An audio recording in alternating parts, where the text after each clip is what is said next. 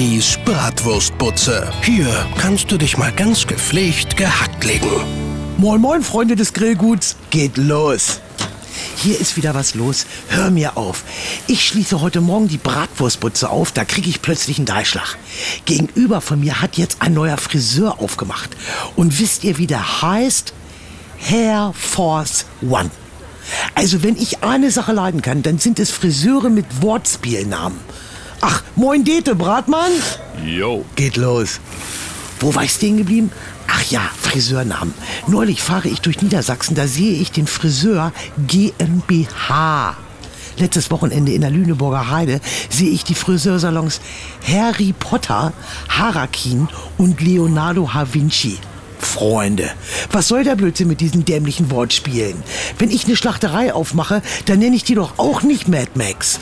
Oder habt ihr schon mal einen Holzhandel gesehen, der Brett Pitt heißt? Nee, oder? Muss doch nicht sein. Oder, Dete? Jo. Hier deine Wurst, Dete. Also, liebe Friseure, macht es so wie ich, macht es eindeutig. Bibis Bratwurstputze heißt ja nicht umsonst Bibis Bratwurstputze. Hier gibt es Bibi und Bratwurst, Ende im Gelände. Ich hätte meinen Imbiss ja auch Conchita Bratwurst oder Grill Bill nennen können. Aber was bringt denn das? Genau, nix. Mein WhatsApp-Status des Tages? Ein Torschuss muss doch lange nichts mit Panik zu tun haben. Jo.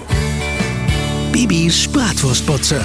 Holt euch Bibis WhatsApp-Status aufs Handy. Auf antenne.com steht, wie's geht. Antennen